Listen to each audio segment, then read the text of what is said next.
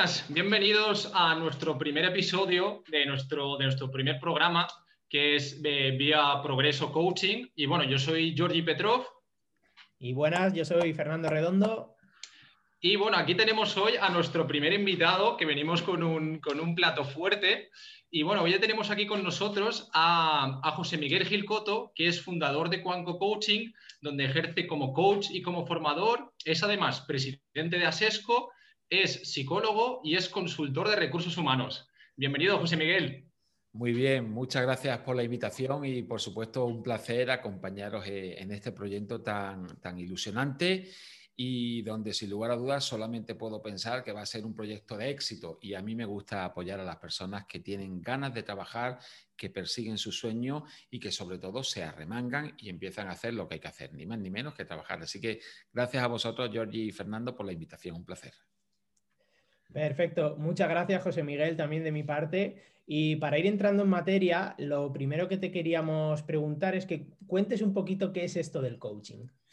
Bueno, pues mira, eh, a mí me gusta decir que el coaching es una disciplina que realmente lo que hace es ayudar a movilizar a las personas para que se pongan en marcha. ¿no?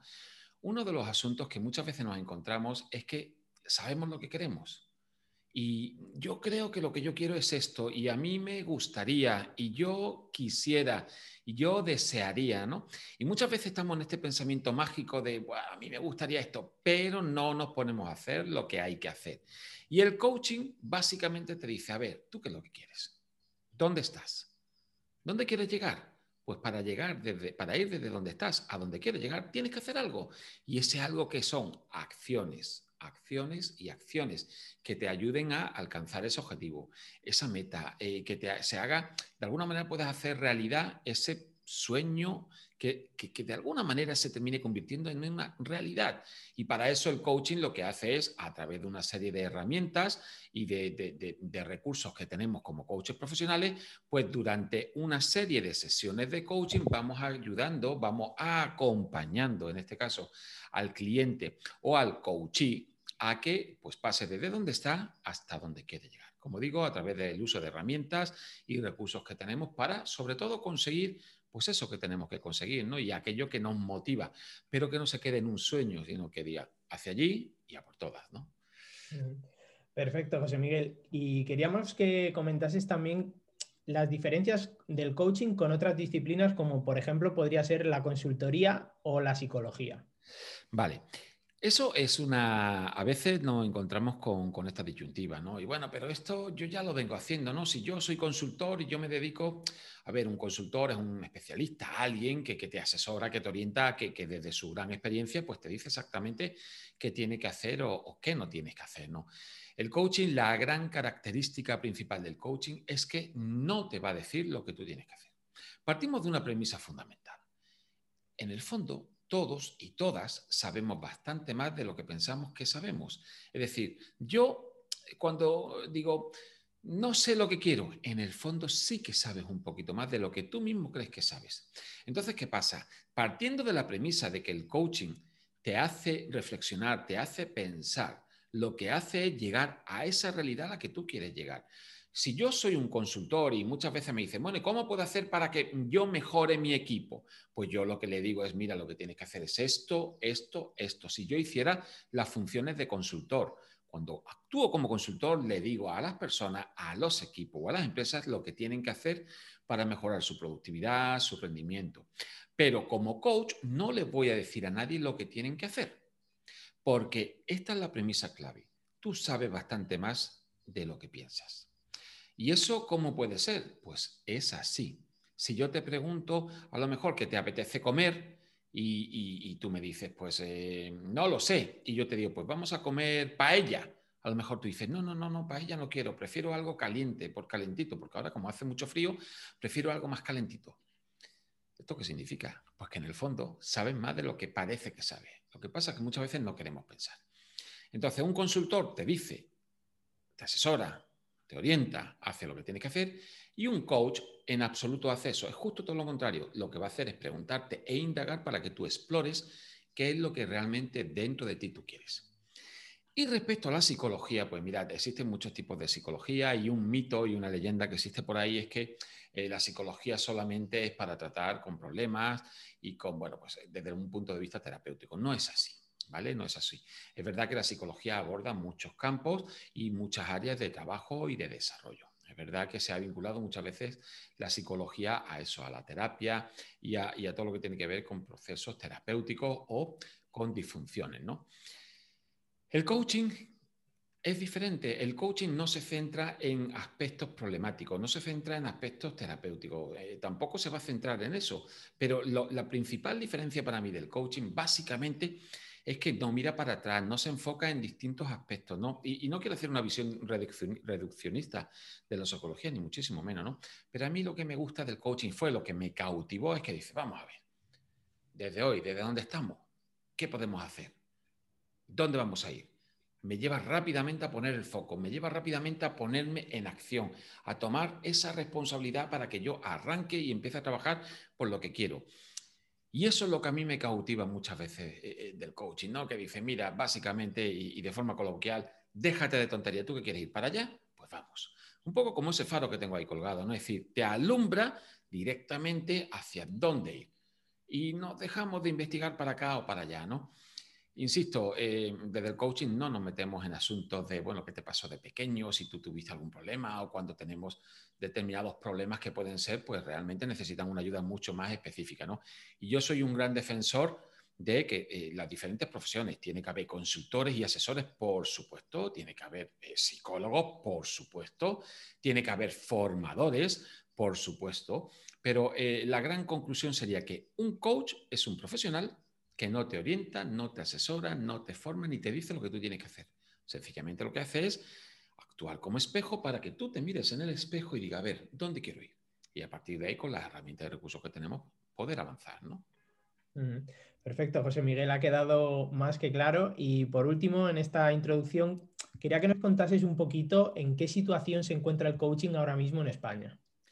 Mira, eh, yo eh, hablo con muchas personas eh, a lo largo de España, también comparto impresiones en determinados momentos con personas que están fuera de España, en Latinoamérica fundamentalmente. Y mira, yo creo que realmente el coach está en un momento muy bueno, muy bueno y muy necesario. Desafortunadamente, esta pandemia que nos ha tocado vivir, pues hace que muchas personas pues estén desorientadas, no sepan muy bien qué hacer. Incluso, a ver, eh, yo también lo he comentado eh, en ocasiones, ¿no? También cuando comenzó la, pandemia, a primeros de marzo del año pasado, pues eh, yo decía, ¿qué, ¿qué, pasa, no? ¿Dónde vamos? ¿Qué vamos a hacer, no?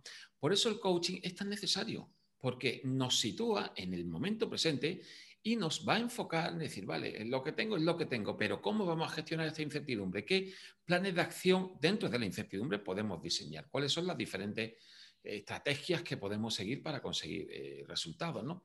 Entonces, dicho esto, pues el coaching para mí está en un momento muy bueno y con las personas que hablo a lo largo de toda España y de muchos casos, como digo, con personas de fuera de España, pues eh, creo que está en un momento muy, muy oportuno. Siempre, eh, igualmente recomiendo que, bueno, pues esto, ¿no? Que cuando busques un profesional, pues que se busque un profesional pues debidamente acreditado y debidamente reconocido, porque igual que como todas las modas, ¿no? Tiene su momento bueno porque hay muchas personas que llegan, también es verdad que hay muchos beneficios que se suman un poco, se suben al carro y al final, pues bueno, no se hacen las cosas de todo bien, ¿no? Pero el coaching para mí está en un momento espectacular de progresión y de desarrollo y además con una posibilidad de crecimiento verdaderamente importantes, ¿no? O sea, lo tengo meridianamente claro.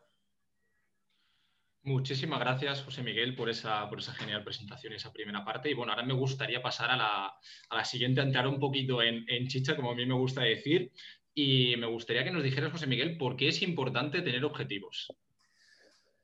Bueno, si no sabes dónde vas, cualquier camino es bueno, ¿no? Esto que lo podíamos leer en Alicia en el País de las Maravillas, ¿no? Pues es que es realmente verdad. Es que es realmente verdad. Si no sabes lo que quieres, ¿y para dónde vamos? ¿Qué quieres estudiar? No lo sé. Bueno, ¿qué quieres comer? No lo sé. ¿Qué te gustaría hacer en la vida? No lo sé. A ver, tenemos que definir un camino. Ojo, que no estoy diciendo que muchas veces sea una cuestión fácil o una cuestión baladí, ¿no? A veces realmente mm, no sabemos muy bien qué queremos, pero por eso mismo tenemos que pararnos a pensar, a ver, en este momento dónde estoy, qué quiero hacer con mi vida, ¿no?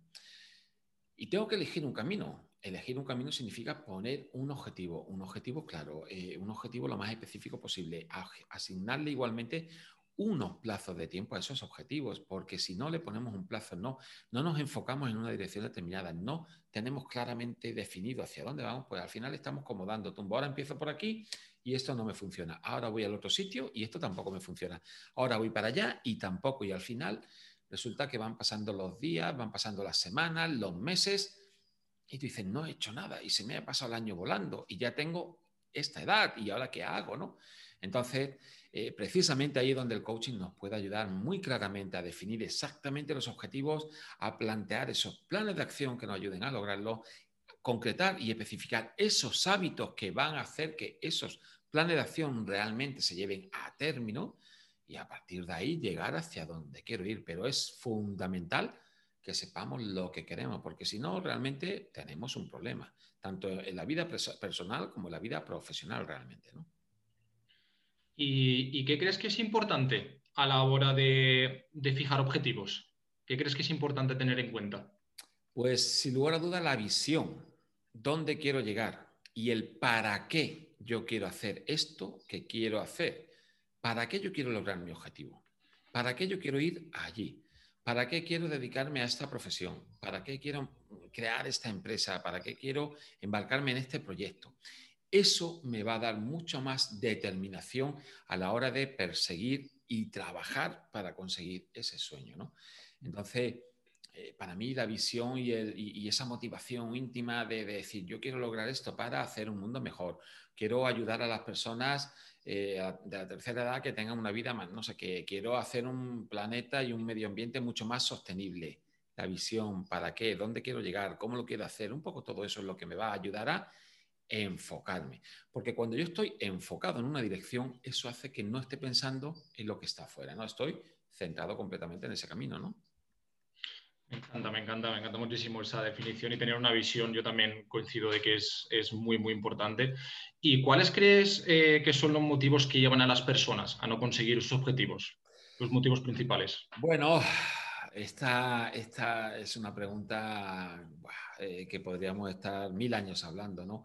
son tantos y tantos los motivos que pueden hacer que una persona no consiga su objetivo que realmente, pues bueno, eh, no sería fácil porque además cada persona es un mundo, ¿no? Pero si yo tuviera que quedarme con algo, eh, tendría que, ver con lo que es la determinación, el compromiso. Si yo, pues muchas veces pues vienen situaciones eh, ajenas a nuestra voluntad que de, de, alguna manera nos desestabilizan, ¿no? Pero si tú tienes claro lo que quieres y tu compromiso es 100%, a muerte, a tope de power, como me gusta decir un poco, cuando tú sabes que yo voy para allá, al final, si tú te agarras a eso como esa motivación de decir para adelante, si eso no te falla, aunque sea pasito a pasito, llegarás a eso, ¿no? ¿Qué pasa? Que muchas veces, pues evidentemente la vida está llena de, de, de muchas incidencias, de muchas circunstancias que muchas veces lo que hacen es desviarnos un poquito, ¿no?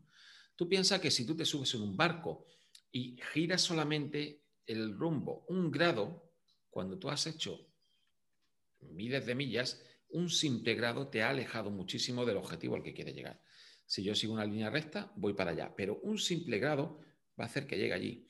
Entonces, si yo tengo muy claro lo que quiero y mi compromiso es brutal, eh, claro y definido hacia allá, eso va a hacer que pase lo que pase, yo llegaré. Por el camino que ocurre, pues que pueda tener un accidente con el coche, un pequeño golpe, que me quede sin recursos económicos, porque bueno, a lo mejor necesito un poco de tiempo para sacar mi proyecto, que tenga un asunto personal o una enfermedad que me retrase y que al final yo me desmotive. Eh, bueno, infinidad de casos que hacen que muchas veces pues no ponemos, si me permitís la expresión, poner toda la carne en el asador para ir a tope, ¿no? Entonces, eh, eh, yo, si tuviera que resumirlo todo en una única cosa, sería el compromiso 100%, es decir, lo tengo claro, para allá, y me agarro a eso eh, como un clavo ardiente. Y no hay opción a fallar, ¿no? Oye, puedo tener un mal día, una mala racha, pero tengo claro que pase lo que pase, yo me recupero y sigo para allá, ¿no? Sería clave. Y, por último, en cuanto a este tema, ¿puedes recomendar alguna herramienta básica o cuáles son las herramientas básicas que tú más sueles utilizar en tus sesiones?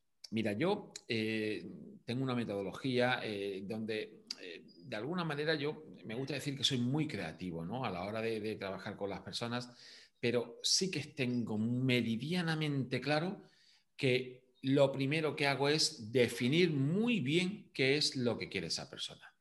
Yo utilizo una definición de objetivo que es el SMART. El SMART es una definición de objetivo que para mí me va a ayudar a que la persona con la que trabajo, la empresa con la que estoy trabajando, puedan definir específicamente eh, qué quieren, pero específicamente con punto y coma. Introducir las unidades de medida para saber cómo estamos avanzando. Chequear que es un objetivo que puede que sea difícil, ojo, puede que sea un ratio, pero que es posible lograr. Y por supuesto, un plazo de tiempo determinado. Es fundamental que pongamos este eh, plazo de tiempo, es fundamental que definamos muy bien. Entonces, yo eh, empiezo lo primero, lo primero, lo primero, siempre haciendo una correcta definición del objetivo para a partir de ahí establecer una línea de seguimiento, una línea de acciones a seguir para conseguir este objetivo que hemos definido muy bien. Porque en la mera definición del objetivo ya está implícito una gran eh, una, gran una gran parte de la consecución del objetivo. ¿no? El saber qué, cómo, cuándo y por qué tengo que hacer esto, eso ya me va a acercar en un porcentaje muy elevado a lograrlo. Así que fundamental esta definición del objetivo desde el SMART, que es una herramienta para mí que bueno, pues es fundamental. Y quería aprovechar para enlazar esta parte de los objetivos, eh, para enlazarla directamente con la situación que estamos viviendo ahora de, crisis, de, pandemia, porque yo creo que, bueno, creo, pienso firmemente que de todas las crisis eh, siempre hay personas que salen reforzadas porque han planteado un nuevo negocio o un nuevo servicio. Y estas son las personas protagonistas, las que son proactivas, las que toman las riendas, pero siempre por desgracia eh, hay otro tipo de personas que asumen el papel de víctima, se bloquean y no consiguen avanzar. ¿A qué se debe esto, José Miguel? A ver, vaya por delante eh, todo mi respeto absolutamente a todas las personas que en un momento determinado de la vida y ante las circunstancias, pues bueno, pues adoptan ese papel reactivo, ese papel de la queja, ese papel victimista, como solemos decir en ocasiones, ¿no? Y, es normal, ¿eh? Y como seres humanos tenemos derecho a ello. Ojo, que nadie está libre de pecado y es algo que también me ayuda a, y trato de hacer un poco pedagogía sobre eso, que todos tenemos mala malos momentos y mala época y malas rachas, ¿vale? Pero también es cierto que eso me puede durar un determinado tiempo, eh, un determinado espacio lo más concreto posible, ¿no? Porque si yo me quedo enganchado ahí a ese pensamiento limitante, a ese, a ese movimiento mm, apenas inexistente, me quedo en esa parálisis, al final no termino avanzando. Las personas tenemos nuestra personalidad. Hemos sido educados y hemos crecido y nos hemos desarrollado en determinados ambientes, pues a veces ambientes que no nos han motivado a, investigar y a tener actitudes emprendedoras o, a, buscar alternativas frente a lo que nos pasa. Y hay personas que se han educado en situaciones, pues más eso, que más, más de freno, más de parálisis, ¿no? Pues hay de todo, ¿no? Pero realmente cuando caemos en una situación de parálisis, de bloqueo, muchas veces una respuesta que en un primer momento nos puede venir bien, es decir, pasa algo, no sé qué ocurre, yo me quedo quieto, ¿no? A ver, la voy a ver venir, a ver qué pasa, ¿no? Uy, uy, uy, uy, tengo que tener cuidado, pero después hay personas que dicen, espérate, mm, tengo que inventármela algo, ¿no? Yo siempre he tenido muy en la mente ese pensamiento de que cuando uno lloran, otros venden pañuelos. ¿Y esto qué significa? Que las situaciones son las que son. Estamos en un momento de crisis, eh, está claro, un momento muy duro de crisis, pero yo puedo lamentarme durante un tiempo y puedo decir, vale, estoy mal, a ver, no sé qué hacer, y, de verdad, y con, lo digo con toda eh, la humildad y con el mayor de los respetos absolutamente a todo el mundo, ¿vale? Pero también es cierto que llega un momento en que dices, tengo que pavilar, tengo que buscarme la vida, tengo que, algo tengo que hacer. No sé qué, pero algo tengo que empezar a hacer, ¿no? Y ahí es donde, desde el punto de partida en el que nos encontramos, pues tratar de ver qué puedo aportar, qué puedo hacer diferente, qué puedo hacer que no estoy haciendo. Y, ahí existe una, pequeña luz hacia la que caminar, ¿no? Yo me gusta decirlo de esta manera, ¿no? Eh, los momentos mm, duros son evidentemente duros, pero siempre hay gente que tiene esa visión, esa capacidad de retorcer la situación y encontrar un camino alternativo. Claro, para eso también hay que correr ciertos riesgos, hay que arriesgarse a hacer cosas de forma distinta, ¿no? Y, yo invito a las personas siempre a que midiendo los pasos, evidentemente no estoy diciendo que haya que salir a tontas y a locas para hacer lo primero que uno se le ocurre, no, no, no, no, para nada. Yo me alejo de ese mundo de Mr. Wonderful o Happy Flower donde todo es maravilloso, no me alejo de eso, pero sí que es verdad que analizando de una forma realista la situación, viendo los recursos que tenemos, los obstáculos a los que nos enfrentamos, sí que es verdad que se pueden hacer muchas veces cosas que a lo mejor, como estamos así muy obcecados con lo que nos está pasando, estamos un poco dentro de la caja, ¿no? Pues no sabemos muy bien qué hacer. Precisamente por eso un coach que te pone un espejo delante y que te ayuda a contemplar distintas alternativas puede quizás facilitarte que puedas emprender otros caminos que quizás te ayuden a movilizarte, ¿no? Entonces, no sé si me he extendido demasiado o, o si me he conseguido explicar, pero básicamente es decir, eh, las personas reactivas están aquí mm, en la parálisis, eh, dándole vuelta y qué hago, y qué hago, y qué hago. Y hay algunas personas que deciden dar el salto al otro lado y decir, bueno, pues voy a hacer, eh, no puedo ir más abajo, pues si no puedo ir más abajo, vamos a saltar hacia adelante, ¿no?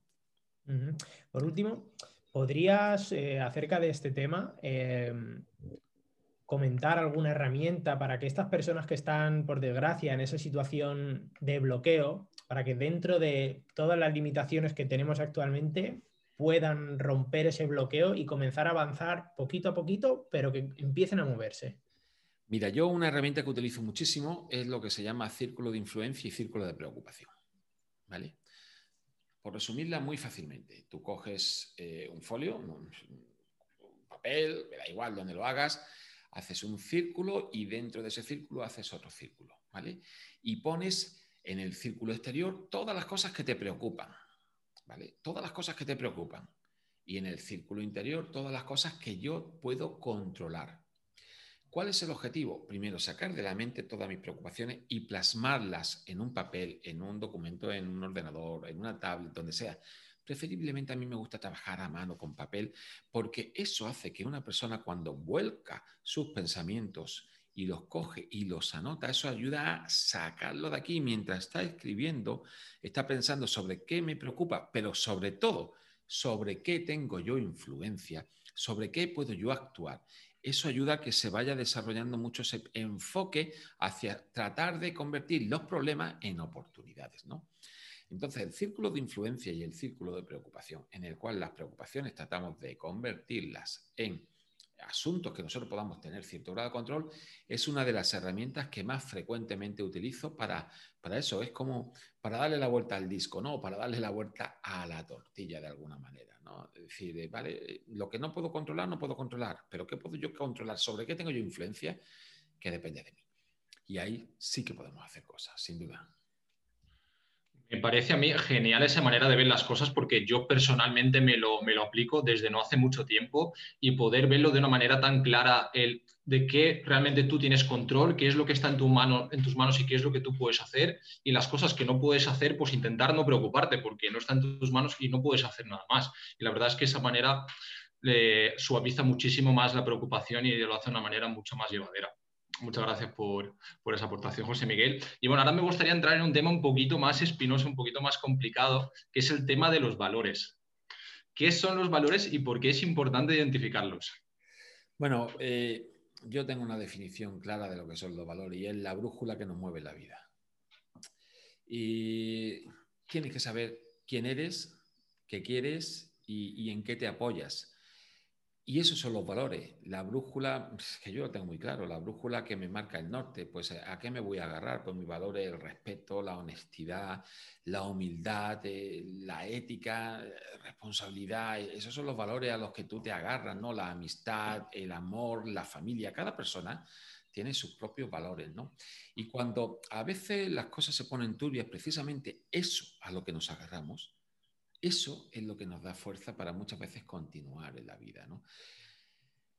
Eh, es que es el eje central para mí del trabajo con las personas, ¿no? El saber cuáles son tus motivaciones, porque si yo tengo un valor, por ejemplo, como la, supongo, supongamos un valor de la honradez, imagínate, ¿no? En estos momentos que son duros y que a lo mejor pues eh, resulta que yo voy caminando por la calle y me encuentro una cartera con dinero y dentro de esa cartera hay una cantidad importante y, pone y está el DNI de la persona. Y yo a pesar de que lo estoy pasando muy mal, digo, me podría quedar con el dinero total, estaba tirado en la calle, ¿no? El dinero que está en la calle, pero yo veo esa cartera con ese DNI y veo la dirección, digo, eh, yo me agarro al valor mío y personal de, de, la honradez, de la honestidad y decir, no, esto no me corresponde a mí y a lo mejor lo llevo pues a la Cuerpo y Fuerza de Seguridad del Estado o incluso a, a, casa de la propia persona, ¿no? Y esos valores son precisamente los que nos empujan hacer nuestra vida congruente y hacer nuestra vida, pues que de alguna manera sintamos que somos honestos con nosotros mismos, que es la parte más complicada. Porque bueno, yo a lo mejor te puedo engañar a ti y a lo mejor me encuentro la cartera, me quedo el dinero y tú no te enteras, pero yo me voy a dormir por la noche. Y ahora me acuesto a dormir y estoy pensando, ¿y si a esta persona también le hace falta? ¿Y si a lo mejor esta persona es para comprar medicamentos, lo que sea, o para pagar el alquiler o para pagar la hipoteca? Y entonces, ¿qué pasa? Por eso te digo que los valores son los que nos hacen hacer lo que nosotros creemos que es lo adecuado, ¿no? Y muchas veces eh, nos salvan ante situaciones complicadas, nos ayudan a tener claro, claro, claro qué es lo que tenemos que hacer para precisamente no hacer cosas de las que después nos arrepintamos. ¿Los valores, José Miguel, tienen que ver con el autoconocimiento y con la autoestima? Por supuesto, por supuesto. ¿Cómo yo voy a saber quién soy si no me para a preguntarme quién soy? Claro, a lo mejor eh, cualquier persona que esté viendo esto dirá, pero bueno, eso es una tontería. No, no es una tontería. La mayoría de las personas cuando tú le preguntas quién eres, no te saben dar una respuesta clara de quién soy yo. Y es verdad que hay muchas personas que sí, que se paran a reflexionarla y, lo tienen más o menos claro, pero muchas personas no, no se lo han planteado.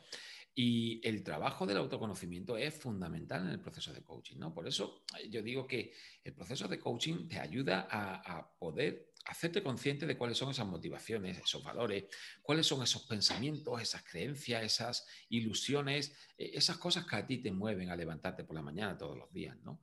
Esas cosas que hacen que tú de alguna manera pues trabajes duro o estudies duro o estés pensando en, en comenzar un proyecto emprendedor nuevo, ¿no? Entonces, eh, eso es lo que te mueve, ¿no? Y es lo que hace que tú te arranques hacia donde tengas que ir, ¿no? Así que son fundamentales. Y eso viene, en muchos casos, del autoconocimiento. Del autoconocimiento, ¿a qué me voy a agarrar yo? ¿Para qué yo quiero montar este proyecto, desarrollar este proyecto?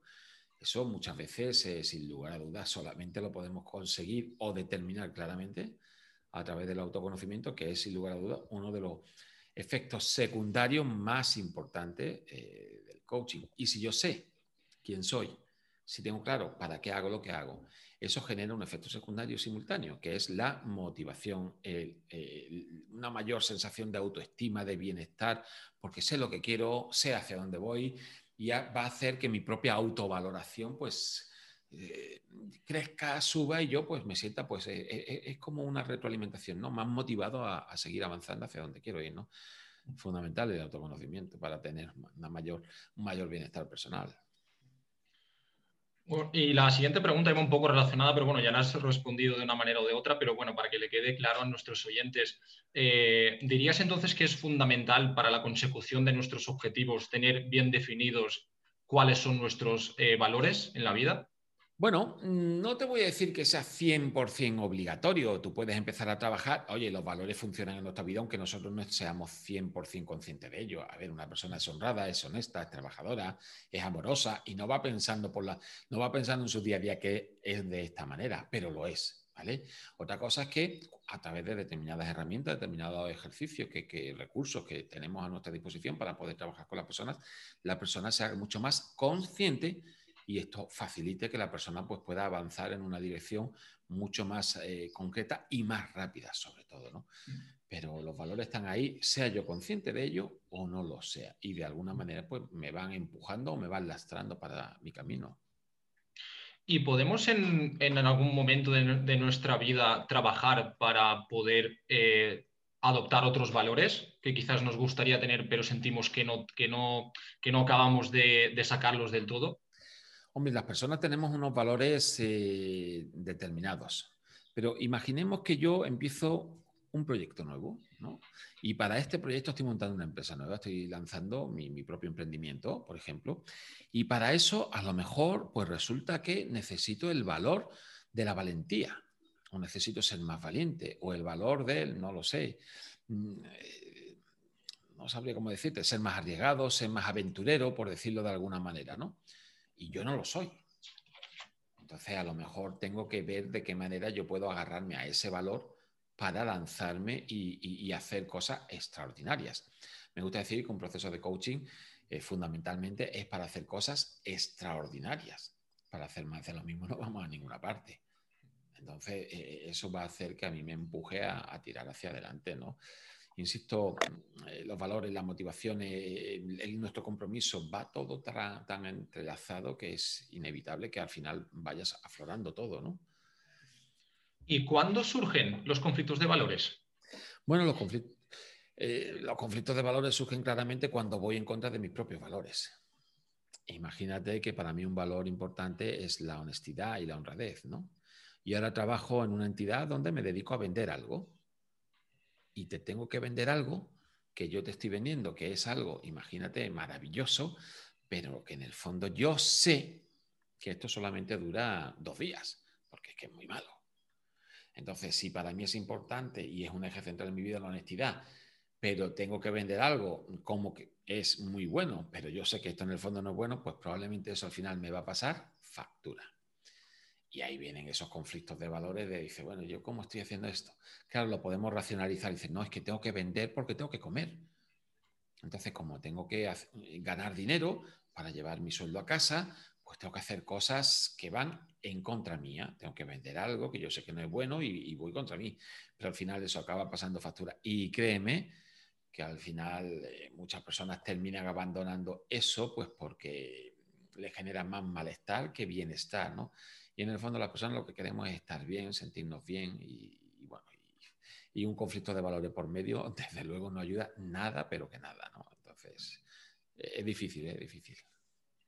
¿Y cómo recomendarías tú poder resolver esos conflictos de valores? ¿Qué herramientas sueles utilizar tú en tus sesiones? Bueno, pues esa respuesta es muy fácil, yendo a un coach.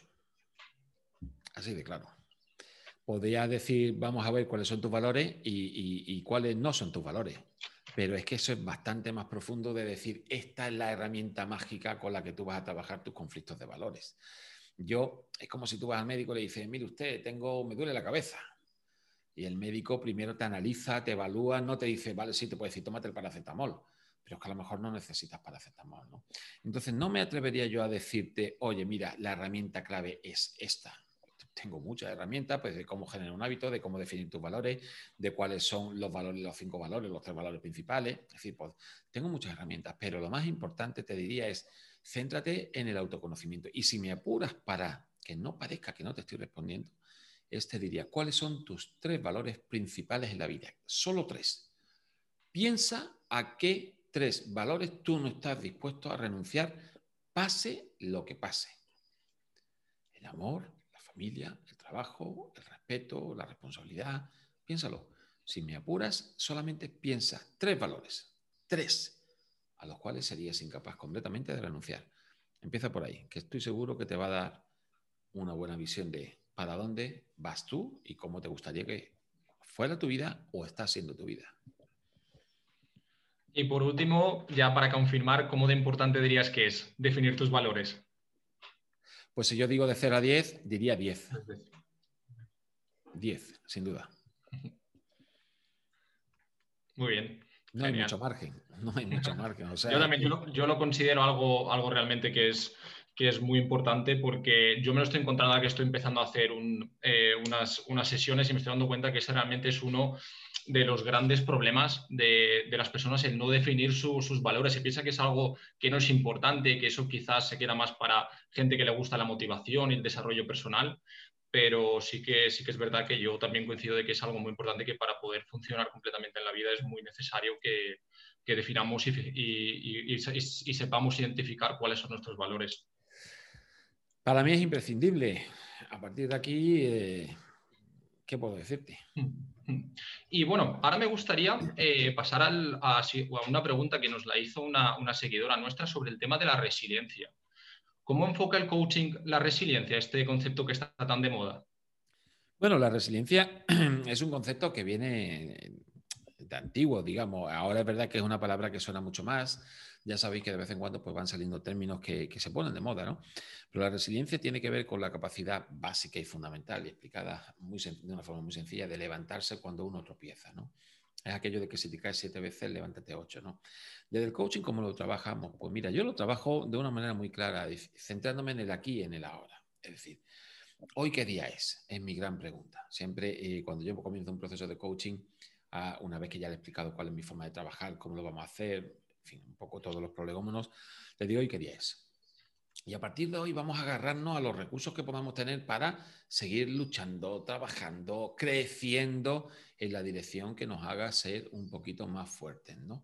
La resiliencia, pues cómo se trabaja generando hábitos sanos, hábitos eh, ecológicos para nosotros. Y cuando digo hábitos ecológicos significa que sean buenos para nosotros mismos, para nuestro entorno, generando hábitos que nos ayuden a seguir creciendo y seguir evolucionando. ¿no? La resiliencia tiene que ver con esa capacidad eh, de resistir psicológicamente los embates de la vida, físicamente los desgastes de, nuestro cansancio, de nuestra vida. Y por eso es importante que si yo me conozco, he hecho un proceso, estoy haciendo un proceso de autoconocimiento y sé que yo necesito a lo mejor descansar. Yo trabajo muy duro, pero sé que también necesito descanso y sé que el descanso es importante porque es como son como mis vitaminas para el alma, por decirlo de alguna manera. Pues al final esas pequeñas vitaminas que yo me tomo, esos pequeños descansos, esos pequeños eh, bien cuidados que yo me hago, me van a ayudar a ser un poquito más resiliente, a tener esa fortaleza, entender cómo enfrentarme a esos pensamientos que muchas veces se me cuelan por aquí detrás de no puedo, no sirvo, no valgo, ¿no? Es como eh, el demonio malo está de los dibujitos, si veis los dibujitos, te sale como el angelito bueno y, el angelito malo, el demonio, ¿no? Uno te dice lo bueno, el otro te dice lo malo y, y como que si te quedas solamente agarrado aquí, ¿no? Pues cuando tú te enfocas en mirar hacia el futuro, en proyectar de alguna manera qué cosas puedes hacer que dependen de ti. A ver, la situación está complicada, pero yo me voy a enfocar en ver qué puedo hacer, ¿no?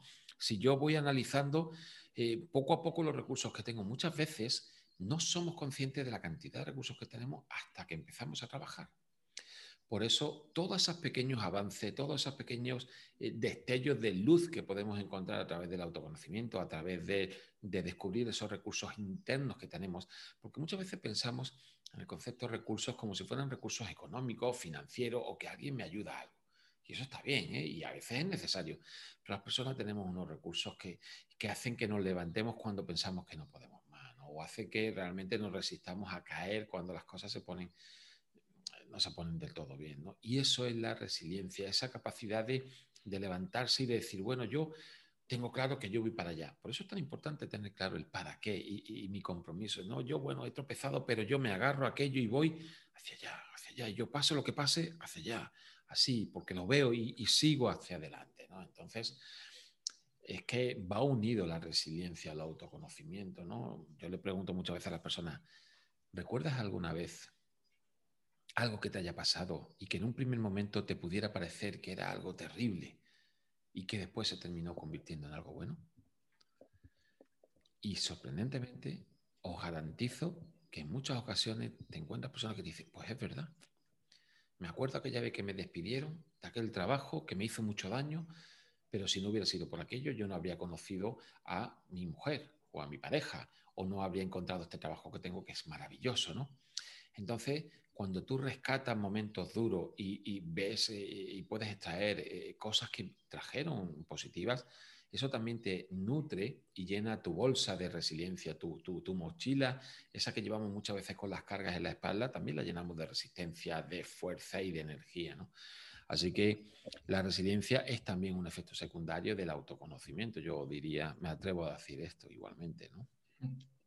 Totalmente, totalmente de acuerdo en esto y yo, bueno, me, gustaría hacer una pequeña aportación en, línea a este tema de que yo personalmente me quedé sin trabajo en, mayo del año pasado y, al principio estuve un poco de bajón, un poco triste, pero lo miro en retrospectiva y sinceramente ha sido lo mejor que me ha podido pasar porque he tenido la posibilidad de meterme en el coaching, de formarme y de, de poder eh, meterme de, pleno en este mundo y, ayudar a las personas, que es uno de mis, de mis objetivos más grandes, a conseguir esos objetivos. Y de verdad, como bien has dicho, ha sido una bendición al final, uno de los peores momentos de que te echan de tu trabajo para al final poder realmente hacer algo que, a ti te llena por dentro y, y que me, y que me ha dado posibilidades plenas para, para hacer esto. Mira, gracias por compartirlo, porque, a ver, yo lo digo muy claramente, digo, a ver, que no vivimos los mundos de Yuppie, ¿eh? A ver, que, hay que currar, ¿eh? Pero muchas veces las personas se creen que, que todo es maravilloso, que la vida, uy, aquí no pasa nada. Y no, no, la vida viene en palos y, y nos pasan circunstancias que de pronto nos rompen los esquemas y dices, bueno, ¿qué pasa? ¡Pum! Y te quedas así descolocado. Pero la cosa está en decir, vale, estoy en esta mare magnum, en esta tormenta, pero el asunto está en decir, espérate, a ver dónde voy y, enfocarme. Y muchas veces eso hace que sea un verdadero regalo. A veces tenemos que pasar momentos duros para crecer, ¿no? Yo pongo igualmente ese ejemplo, ¿no? De, siempre digo, cuando tú eres pequeñito, cuando eres pequeñita y estás creciendo, estás pegando lo que se decía antiguamente, el estirón, ¿no? Estás, te estás desarrollando, pues al final te pones un poco malito, ¿no? Te duelen las piernas, tienes como gripe, o sea, te encuentras, pues tienes malestar, pero no es ni más ni menos que el cuerpo que está creciendo y se está se está alargando de alguna manera y estás en ese proceso en el que después del dolor viene el crecimiento. ¿no? A ver, que a nadie nos gusta sufrir, pero a veces después de la tormenta, pues sí, sí, realmente llega la calma y a veces llega el buen tiempo y dices, wow, qué bueno, cuando miras con retrospectiva, etcétera, dices, qué bueno que me pasó aquello, ¿no? Aunque claro, el mal rato hay que pasarlo, indiscutiblemente, ¿no? Es importante también, José Miguel, cuando, cuando ocurren situaciones que pueden resultarnos negativas, como lo que comentaba Giorgi de quedarse sin trabajo, que yo también lo sufrí en agosto, eh, tratar de dar pequeños pasitos en la dirección que queremos seguir para así poder ir cogiendo velocidad. Siempre, siempre, siempre hay que ponerse en marcha. me gusta decir que tampoco se trata de ser un tonto motivado que va hacia cualquier dirección, ¿no? No se trata de eso.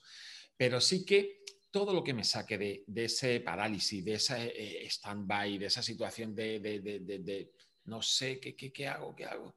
Lo, lo, que sea que me saque un poquito hacia adelante, un poquito, pasito. Me pongo a hacer un webinar gratuito, escucho unas clases de no sé qué, reviso mis apuntes de inglés, no sé, algo que a mí me ayude a ponerme un poquito en marcha y que realmente haga que, que yo me encuentre con ganas de seguir andando, ¿no? pequeños pasitos, siempre digo, pequeño paso, ¿cuál es el pequeño paso que te puede ayudar a sentirte un poquito mejor? Y a veces cosas tan sencillas como simplemente ordenar los papeles, tirar las cosas viejas que no te sirven, desprenderte de, pues no sé, a ver, tienes esa camisa de hace 15 años que la tienes de recuerdo, pero es que chicos, ya no entras en la camisa ni para atrás, o, los vaqueros aquellos de cuando estabas en la universidad que te traen los, ya, pero es que el armario es pequeño, no tienes sitio, tienes que hacer espacio. Es decir, o no lo sé, o, ponerte a revisar tus clases de inglés, porque ahora para mejorar tu empleabilidad, pues te viene bien estar un poco más suelto en el inglés. Pues no se trata de que te pongas todos los días a estudiar dos horas de inglés, pero si por lo menos te pones media horita, cuando te vas a hacer un paseo, o te vas a caminar, o te vas media horita, o escuchas o ves un, un vídeo en internet y le pones los subtítulos, pequeño que sea, lo pequeño que sea que te ayude a avanzar, eso eso siempre tiene un, beneficio, ¿no? Porque de alguna manera te da esa sensación de logro y de avance.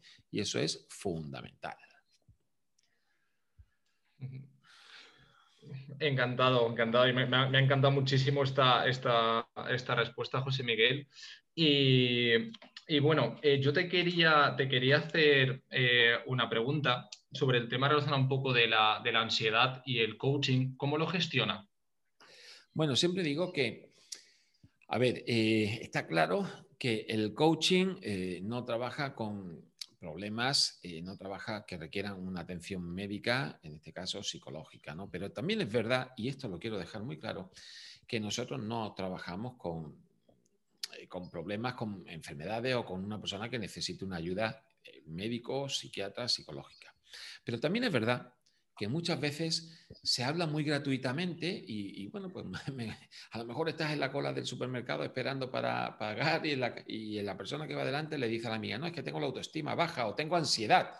Es decir, hay palabras que se utilizan de una determinada manera muy gratuitamente, ¿no?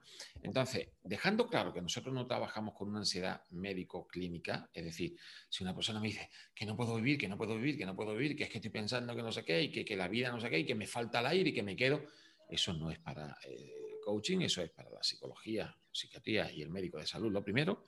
Pero también es verdad que la ansiedad muchas veces proviene de esos pensamientos anticipatorios que tenemos de lo que está por venir. ¿Quién hoy en día no tiene cierta ansiedad? ¿quién, podría decir que hoy no tiene cierta ansiedad porque, estoy viendo la pandemia, no termino de despegar, uf, a ver qué va a pasar y ahora eh, yo tenía estos planes y ahora quería hacer este viaje y, hablamos muy rápidamente de la ansiedad, ¿no? Entonces, eh, de palabras como la ansiedad, que muchas veces no son ansiedad, pero en el acervo popular, en, la comunicación popular la, la llamamos ansiedad. Yo a este tipo de pensamientos los trabajo siempre centrándome en el momento presente. Vamos a ver, ¿hoy qué día es? Y a partir de hoy vamos a ver recursos, vamos a hacer nuestro esquema, vamos a hacer nuestro plan, vamos a hacer nuestra hoja de vida. A ver, ¿dónde estoy? ¿Qué tengo? Pues mira, tengo para tal. A ver, tengo paro para un año. Vale, sí, bueno, pues entonces espérate. tenemos un año de margen. Es que no tengo paro. Vale, entonces claro, es normal que tengas ansiedad. Pues entonces a lo mejor, ¿qué podemos hacer para buscar esa ayuda social, esa ayuda que me puedan las distintas entidades organizaciones me puedan ayudar? Y es normal que tengáis un estado de activación que sí que puede ser. Pero yo no puedo trabajar con esta persona que en un momento determinado está ya desbordada. Pero con muchas personas que dicen, estoy ansiosa, es que estoy agobiada, estoy estresada, tengo malestar, tengo eh, que no sé qué quiero. Claro que podemos trabajar. A eso me refiero con que sí es posible trabajar, pues viendo dónde estamos y a partir de ahora, pues viendo, a ver, ¿quién me puede apoyar? ¿Dónde quiero ir? ¿Cómo me voy a enfocar en conseguir mi objetivo? ¿De qué manera voy a diseñar objetivos que yo pueda realmente trabajar? ¿Cómo vamos a tratar de desmontar esos pensamientos catastrofistas de se va a acabar el mundo, esto es el fin del mundo, esto, yo de esto no salgo, yo no sé qué voy a hacer con mi vida. Vamos a trocearlo. Que muchas veces también cuando tenemos estos momentos de depresión, pues como tú, cuando tú comentabas, por ejemplo, cuando te perdiste el trabajo, ¿no? Pues probablemente a ti tendrías un momento ahí de, a lo mejor si alguien te pregunta cuando tú estabas muy agobiado y dices, no, tengo ansiedad, y no tenías ansiedad, probablemente lo que tendrías, pues eso es el miedo, duda, y inseguridad que hago con mi vida, ¿no? Pues desde ahí lo trabajo y, lo podemos trabajar en el coaching, pues enfocándonos muy claramente a ver, esto está así, ¿hacia dónde vamos? ¿Cómo lo vamos a enfocar? Y hombre, y si la ansiedad es ya muy limitante en la vida y dice, siento que me hago, no, no, no, no, ni coaching, ni historia. Médico de salud primero, tu médico de cabecera, o psicólogo o psiquiatra, está claro. Pero sí que es verdad que muchas veces usamos palabras que ellas mismas nos generan problemas. Decir que estoy ansioso me genera ansiedad. Y esto puede parecer un poco bruto, no lo es, en el sentido de que, bueno, pues eh, si yo empiezo a pensar, estoy mal, estoy mal, estoy mal, estoy mal, qué mal estoy, estoy mal, hay que ver qué mal me... Al final terminas poniéndote mal, ¿no? Entonces es verdad que se pueden usar, pues bueno, pues las palabras quitarle fue, pues bueno, quizás no estás ansioso, quizás estás pues un poco preocupado, ¿no? Estás un poco que no sabes muy bien qué hacer. Vamos a empezar a ver, ¿esto cómo sería? ¿Cómo podría ser tu vida si fuera de otra manera? Y empezar a trabajar desde ese punto de vista, ¿no? siempre es posible. Eh, muy buena respuesta, José Miguel, porque esta pregunta nos la hizo otra seguidora y además nos, destacó que, si podíamos aportar algo de la ansiedad en la pandemia y, creo que has enfocado muy bien la, respuesta, además de marcar perfectamente los límites y hasta dónde puede, puede llegar el coaching. Y bueno, ya entrando en la, recta final de esta maravillosa entrevista, Quería comentarte un tema que ahora que estoy hablando muchísimo de coaching, pues con mis amigos, con mis familiares, con, conocidos, eh, veo que hay cierta reticencia, cierto miedo, cierto, no sé si vergüenza de las personas a trabajar con profesionales de, este tipo de disciplinas, como puede ser el coaching. No sé si a ti te, tú también lo detectas, ¿qué puedes decirnos de esto? Eh, nos suele pasar eh, nos, suele, y nos suele pasar mucho que muchas veces nos negamos a mostrarnos vulnerables. Eh, tenemos miedo a decir, necesito ayuda o realmente es que dices tú, ¿y qué pasa? ¿Y cuál es el problema? ¿no? El mostrarnos vulnerables, el mostrar que necesitamos que alguien nos tienda la mano realmente hace que, mm, que nos lo callemos, nos lo metamos hacia adentro y que no se entere nadie, que nadie sepa nada, porque claro, eso es, puede ser señal de débil, señal de de que no eres tan duro, de que no eres tan dura, de que, bueno, tú ya sabes, los hombres no lloran, eh, en fin, todo ese tipo de cosas, ¿no? Y, en esto rompo una lanza a favor de las mujeres, que siempre creo que son mucho más avanzadas que los hombres, y, lo digo y lo he dicho muchas veces, ¿no? A los hombres nos sigue costando todavía mucho más, ¿no? Eh, afortunadamente las cosas están cambiando, pero tengo que decir que a muchas personas de las que, con las que trabajo en el despacho, hago sesiones, lo que más le preocupa casi es la confidencialidad de decir, oye, que no se entere nadie, ¿no? ¿Y, qué pasa? ¿no? Eh, oye, pues mira, pues yo busco a alguien que me ayude a enfocarme, a lograr mi objetivo. No, no, no, no, yo que no se entere nadie, porque bueno, que si no mi competencia pueden pensar que no sé qué, o si alguien se entera de que estoy malo. Y además es que es algo que es, de verdad, yo eh, en estos momentos de pandemia, eh, hay personas que, están pasando el coronavirus y su cosa es que no se entere nadie. Pues vamos a ver qué malo tiene. Aunque parezca que no tiene nada que ver, tiene mucho que ver. Y tiene que ver precisamente con eso es mostrarnos débiles, mostrarnos enfermos, mostrar que en un momento necesitamos ayuda. O sea, estamos en una pandemia mundial que está afectando a millones y millones y millones de personas y la cosa es que no se entere malo, que, nadie que en un momento dado yo estoy mal. Con algo que es físico, que es un virus, ¿no? Imaginar. Pero cuando hablamos de nuestros miedos, de nuestra inseguridad, de no sé cómo voy a salir adelante con mi proyecto, eh, y si esto no me sale bien, o no pasa nada de verdad pero hay personas que sigue pasando y seguirá pasando por siempre. Menos mal que las cosas poco a poco van cambiando y afortunadamente, pues bueno, pues eh, se va evolucionando. Yo trato de hacer mucha pedagogía en esa dirección y por eso muchas veces lo digo, digo, yo también tengo mis días tontos, yo también tengo mis malos momentos y ¿por qué no? Y lo hago también pues para tratar de trasladar que todo el mundo pues en un determinado momento pues podemos perder un poco el norte. Como yo digo, un médico no enferma. Vamos a ver. ¿Un médico no se pone malo? Pues todo el mundo tiene derecho a ponerse malo, a desorientarse, a desenfocarse y para eso hay profesionales que podemos ayudar a estas personas o podemos ayudar a las empresas a centrarse un poco, decir, a ver, ¿cómo hacer? ¿Cómo hacer para que todo el equipo esté motivado? Todo, no pasa nada porque es más, eh, porque una empresa invierta, una persona invierta a título particular, a título personal, a título profesional. No pasa nada. Pero sigue costando, sí. Afortunadamente, cada vez menos. Y eso es un gran avance, también tengo que decirlo. ¿Consideras que puede ser más un tema educativo o más un tema cultural? Bueno, pues un poco todo, ¿no? Educativo y cultural, ¿no? Hay sociedades en las que no se permite el expresar, el expresar un poco los sentimientos y las emociones, ¿no? Pues habitualmente los países nórdicos, más germánicos, pues son mucho más reacios a mostrar sus emociones, no son mucho más hacia adentro y, mostrar puntos débiles hacia afuera, pues como que cuesta lo positivo y lo negativo muchas veces, ¿no? Aunque el negativo no es la palabra que me, me gusta, ¿no? Pero eh, hay culturas que evidentemente son más reacias. Después estamos las culturas latinas, ¿no? que, somos mucho más efusivas a la hora de expresarnos, pero aún así hay mm, eh, dentro de toda esta efusividad muchas veces nos guardamos lo que son lo, lo nuestro, lo nuestro más íntimo, eso que no se entere nadie, ¿no? Y tiene que ver con, evidentemente, con gran parte con, nuestra educación, ¿no? Niños, eh, si te caes, tú te levantas como si no te hubiera pasado nada. Tú te levantas y no pasa nada. Y después cuando le das la vuelta a la esquina, no sé si te ha pasado eso, que a lo mejor te caes de pequeño, te das un golpetazo y tú te levantas como, haces así como, y miras así y dices, uy, no me ha visto nadie. Y cuando le das la vuelta, y, ay, ay, ay, pues eso, pues eso sí, sigue costando. Insisto, afortunadamente cada vez menos. Completamente de acuerdo. Completamente de acuerdo. Yo también te doy, te doy las gracias. Y sí que es verdad que hay que perder ese miedo. Tenemos que perder ese miedo y hay que pedir ayuda si sientes que no puedes, si sientes que no llegas, si cualquier sensación interna que tengas que te impide progresar en la vida, hay que pedir ayuda y hay que perder ese miedo. Mira, no pasa nada. Yo eh, muchas veces lo digo, ¿no? Y, si me permitís la confidencia, pues a ver, a veces yo un poco ese tipo de ayuda que me autoaplico, pues tiene que ver muchas veces con, aunque no estoy mal en un determinado momento, pero sí que a lo mejor pues me voy al fisio y me doy una sesión de fisio, pues bueno, para la espalda, porque muchas veces pues pasamos muchas horas sentados y bueno, a lo mejor no tengo un problema especialmente grave, pero voy y es una manera de autocuidarme y de automimarme y de, y de poner la maquinaria a punto, ¿no?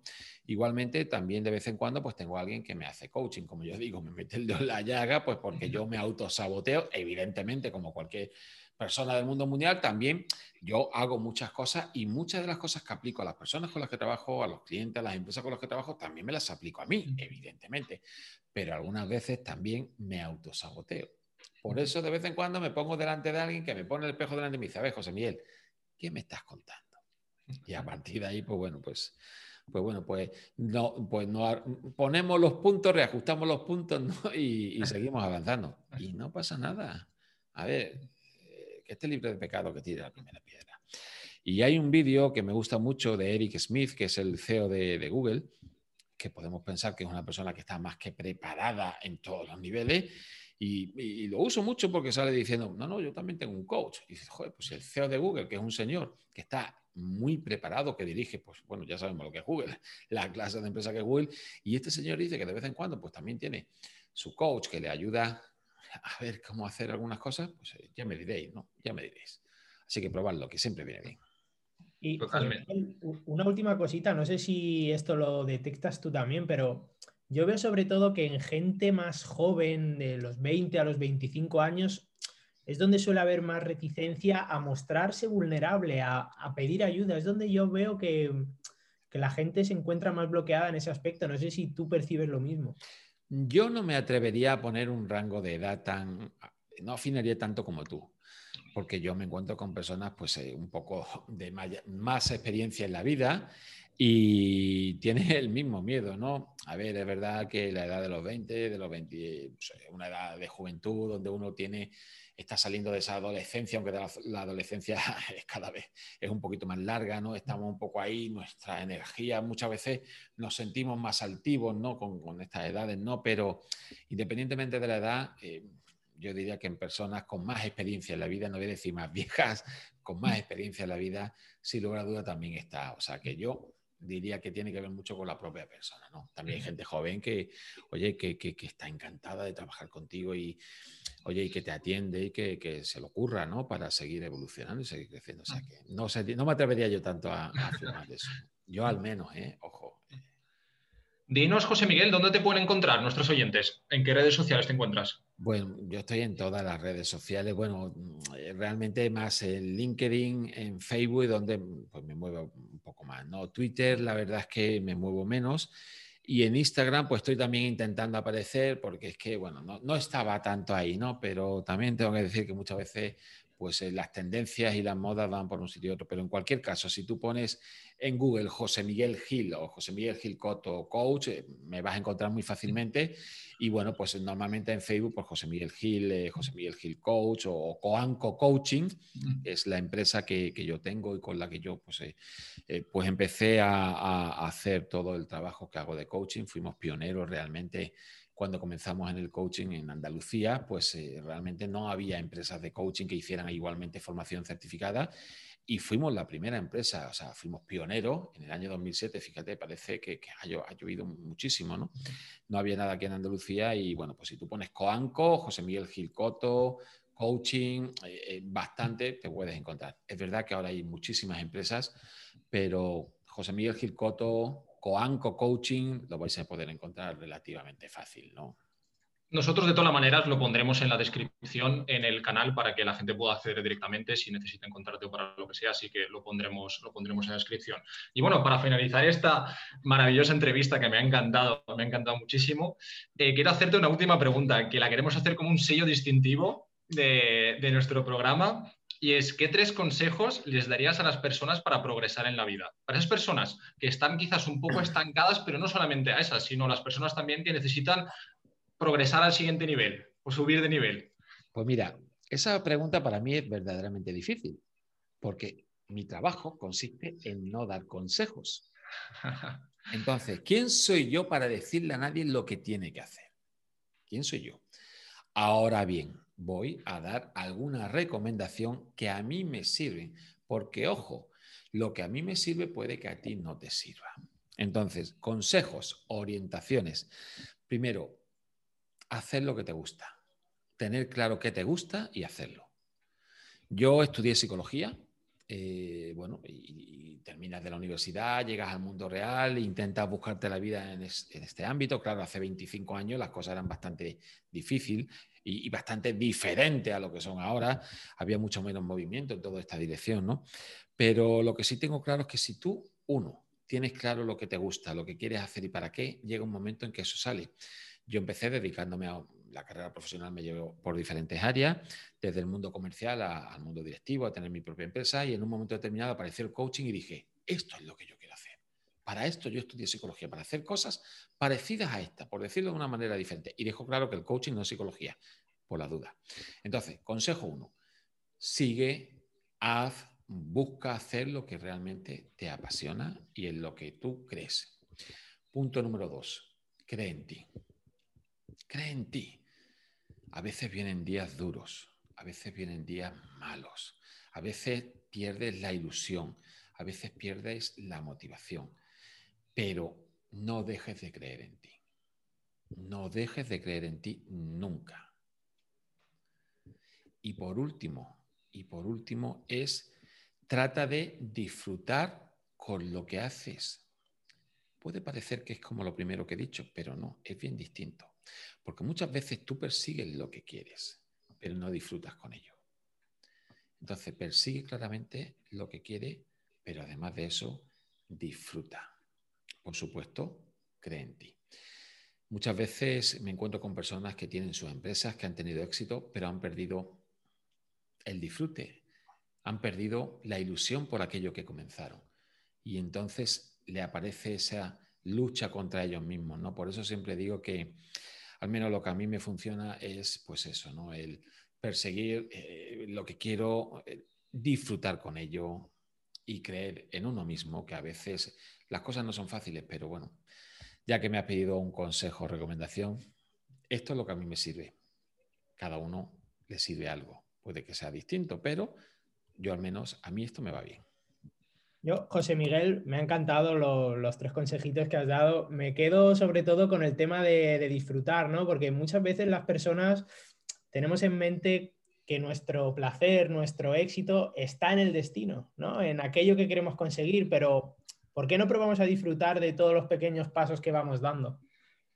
Bueno, es que si no disfrutas, eh, la cosa se hace muy cuesta arriba, ¿vale? A ver, como digo, no vivimos en el mundo de Yupi, ¿vale? A mí me encanta hacer mi trabajo, pues me encanta hacer sesiones, me, encanta hacer formación, me encanta trabajar con grupos, con equipos, en empresas, pero también todo esto que a mí me gusta hacer también tiene una parte menos agradable, ¿no? Que es todo lo que es la parte financiera, la parte de empresa, la parte de, bueno, de tramitación de documentación a través de la asesoría, que lo, pago de impuestos, es decir, ahí hay una parte, está la cara B de lo que está ahí, ¿no? ¿Qué pasa? Que yo tengo que disfrutar mucho, mucho, mucho para compensar todo esto que no me gusta, ¿no? Pero el balance global es decir, wow, me encanta, ¿no? Y cuando yo estoy trabajando con un grupo de personas y estoy ocho horas y se me pasa así, volado, dices tú, eso es porque hay algo. Entras en ese estado de, flujo, de flujo que decía Mihaly Csikszentmihalyi, un, un, psicólogo que trabajaba todo lo que era la sensación de fluir. Y, y es eso, ¿no? El, el, el, fluir de alguna manera, ¿no? Es decir, bueno, a veces vienen retos, complicaciones, pero fluye, disfruta, pásatelo bien y bueno, y cree en ti, que oye, que bueno, pues si te equivocas, pues te equivocas, oye, que aquí todo el mundo se equivoca y no pasa nada, pero cree en ti, si no, tiene un problema.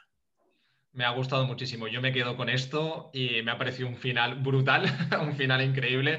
Así que, José Miguel, muchísimas gracias por tu tiempo. Ha sido un placer enorme abrir este, este canal nuevo con, con esta primera entrevista y ha sido un placer enorme.